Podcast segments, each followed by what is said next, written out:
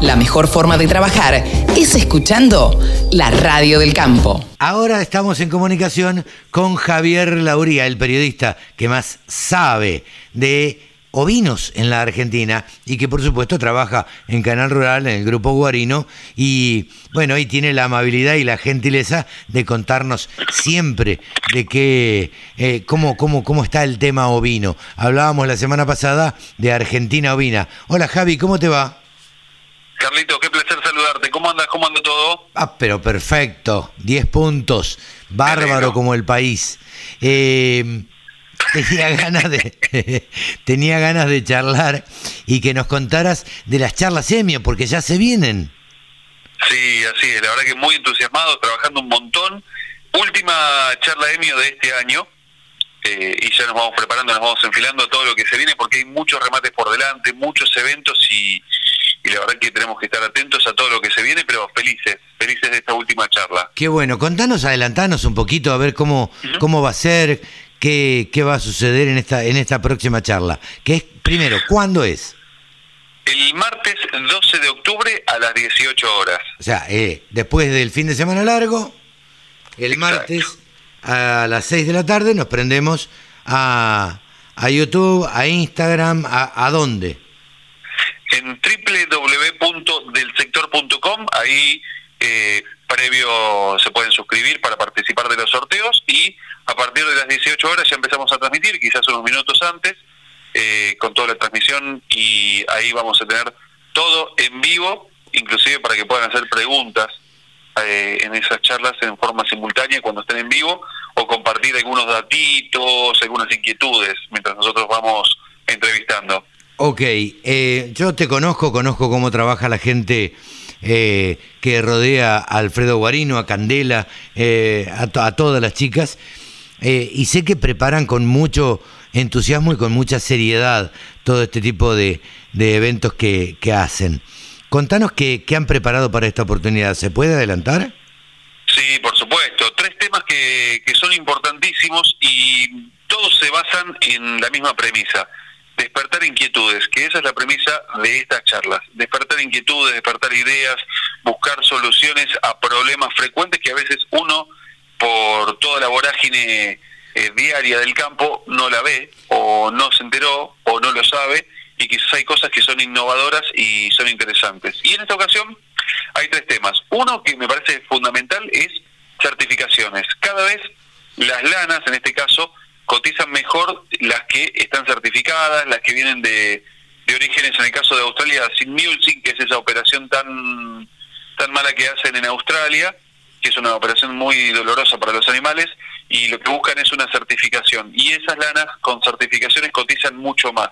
Entonces me parece que es un tema interesantísimo y en nuestro país esas lanas también son muy buscadas, inclusive en Uruguay también se buscan lanas certificadas y eso lo pagan. Así que ya... ¿Quién certifica esas lanas, Javi? Vos tenés diferentes entidades que, que certifican. De por sí ya el programa ProLana es una certificación que te garantiza que ese lote es de esa finura, que tiene ese porcentaje de materia vegetal, en el caso cuando hay, por ejemplo, provincia de Buenos Aires, que tiene un largo de mecha tal, que tiene una resistencia a la tracción, o sea, de cuando vos traccionás una hebra o un grupo de hebras que resista X cantidad de fuerza. Eh, esa es la primera certificación que se hace, que es ProLana. Ahora, ya cuando hablamos de certificaciones tipo RWS, por ejemplo, tenés agrupaciones que se encargan de eh, certificar y también tenés agrupaciones, y esto es lo interesante, que se encargan de establecer los estándares y por ello vamos a estar hablando con eh, Richard Fenton, que es de OBI 21, que entre otras cosas lo que hicieron junto con el Instituto Savory, que es el instituto que está en Australia y trabajan en todos los temas que tienen que ver con regeneración, todo lo holístico y certificaciones, eh, dieron a conocer eh, estándares para certificar lanas, por ejemplo. Así que ah. OBIS 21 presente. Bien. Eso por un lado.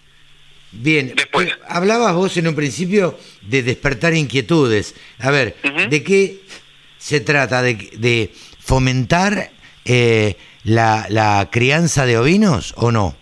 ¿O entiendo mal? Sí. No, no, no. Despertar inquietudes con todo lo que tiene que ver con ovinos, en el caso de la certificación, de buscar eh, cómo mejorar y buscar una rentabilidad mayor con lo que uno genera. Y, y ser más buscado porque si tenés un producto de mayor calidad y una certificación de esa calidad, es más probable que te busquen. Eso es en cuanto a lo que es certificaciones. Después el otro tema que a mí me, apasiona y la realidad es que me costó muchísimo, muchísimo encontrar una persona que, que lo esté llevando a cabo, que no me hable solo de la teoría, sino también de la práctica, es sobre forrajes verdes hidropónicos. Ajá, mira vos. Qué es un tema Es un tema muy interesante. ¿Por qué?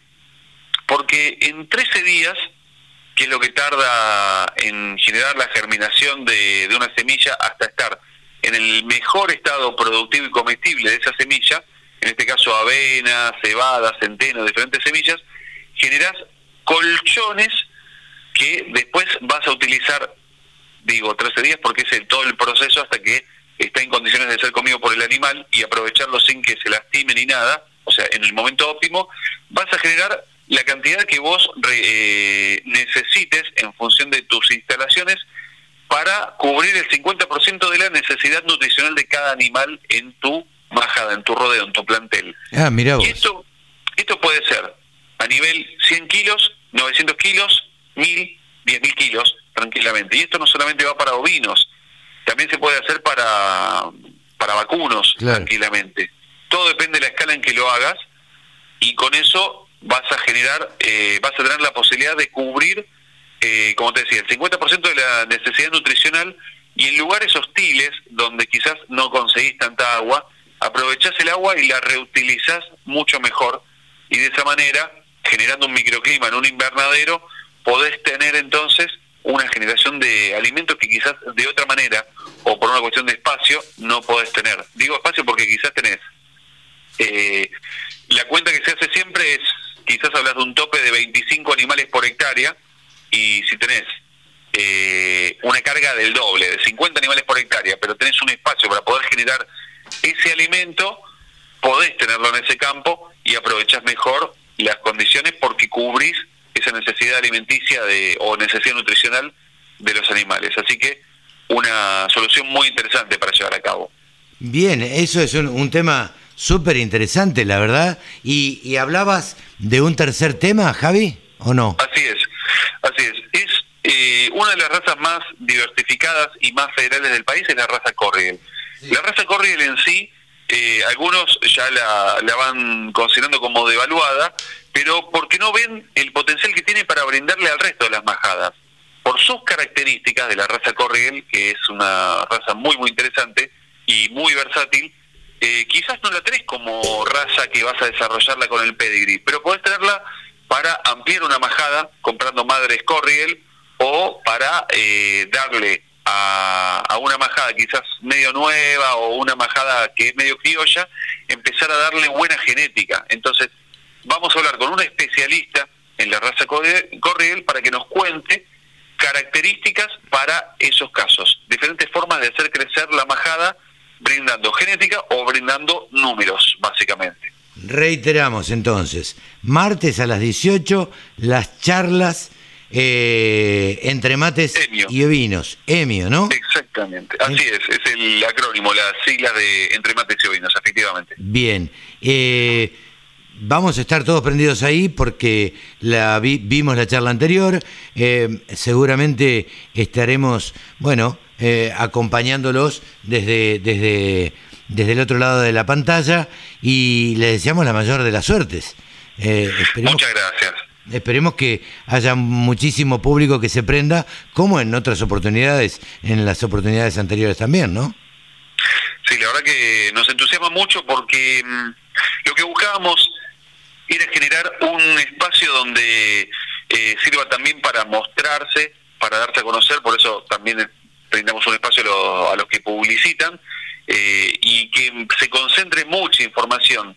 Y la realidad es que no queremos estar diciendo siempre lo mismo. Entonces buscamos ir abordando diferentes temas a partir de las inquietudes que nos plantea el público. Esto es algo que el público nos dice, quiero saber cómo solucionar esta, esta problemática. Y allí es donde trabajamos nosotros con estas charlas.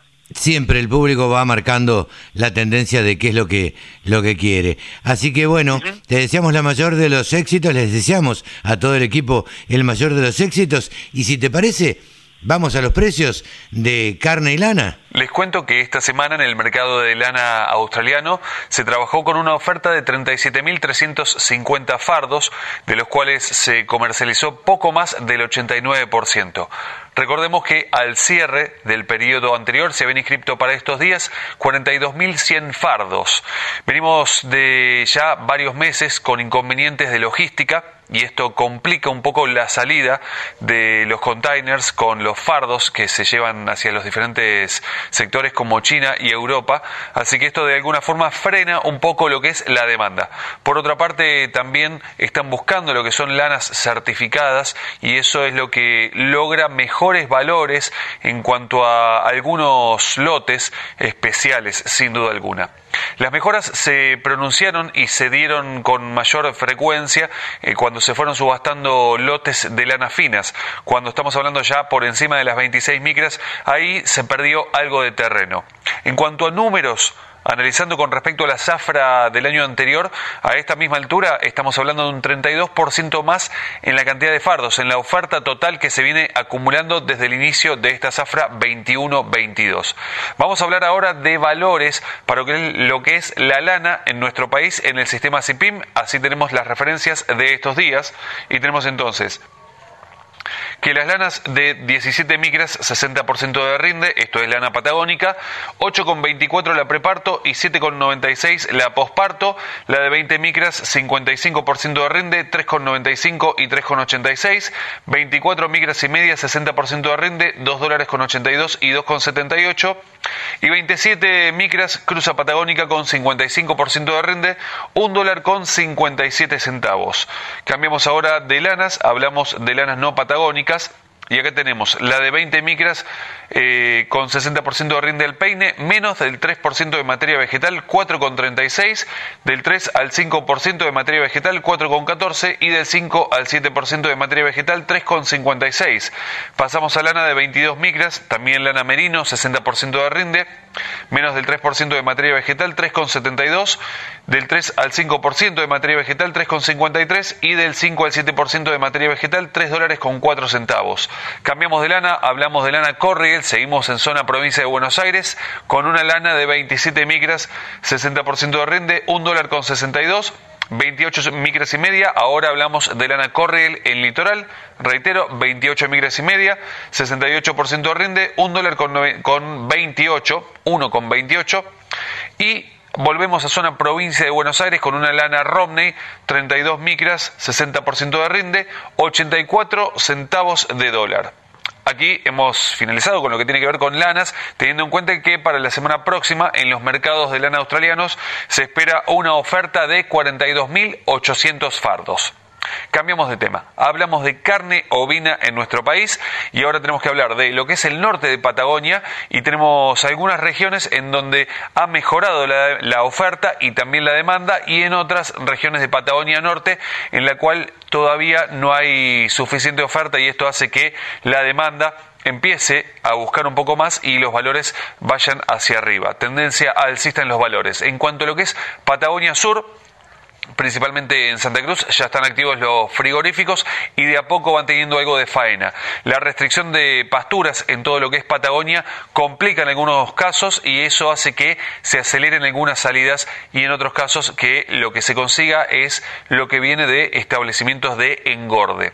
En cuanto a lo que es la región centro-norte de nuestro país, ahí tenemos ya eh, la actuación de varios invernadores que empiezan a adquirir y de alguna forma activan el comercio en otras instancias y eso hace que mejoren los valores. Y por otra parte, mayor oferta y mayor demanda, una mejora en los valores. Así que vamos ahora a los números para tener las referencias así ya un poco más tangibles. En lo que es Patagonia, el adulto de 280 a 350 pesos el kilo, el cordero liviano 450 a 500 pesos el kilo, el cordero pesado 410 pesos el kilo, no hay mucho cordero pesado en Patagonia, y el refugo Esto es por cabeza, tanto para faena como para invernada, 2.800 a 3.000 pesos. Todo esto al productor sin IVA puerta del frigorífico, es decir, a la carne. Cambiamos ahora, vamos a región pampeana, con el adulto de 235 a 280 pesos el kilo, el cordero liviano 400 a 440, el pesado 320 a 370, ya hay algo más de, pesado, eh, de los las últimas categorías ya empezaremos a hablar de un borrego en estos casos, 320 a 370, y el refugo 130 a 170 pesos, todo esto es por kilo al productor sin IVA puerta del frigorífico, es decir, a la carne, al rinde, al gancho. Aquí hemos llegado al final de este informe. Quiero invitarlos, por supuesto, a sumarse a nuestro Instagram, es arroba del sector ovinos. También los quiero invitar a las charlas que vamos a llevar a cabo el martes 12 de octubre de 18 a 20 horas, donde vamos a estar hablando de certificación, vamos a hablar de forrajes verdes hidropónicos y también estaremos hablando de la versatilidad del corriel y el aporte que le puede dar al resto de las majadas en todo el país. Estas son las propuestas para el martes próximo 12 de octubre a las 18 horas. Se pueden suscribir en www.delsector.com. Los invito entonces a sumarse. Ahí estaremos. Yo soy Javi Lauría y les agradezco muchísimo que estén ahí del otro lado. Hasta la semana próxima. El campo es el motor del país. Prende ese motor. Prendete a la radio del campo.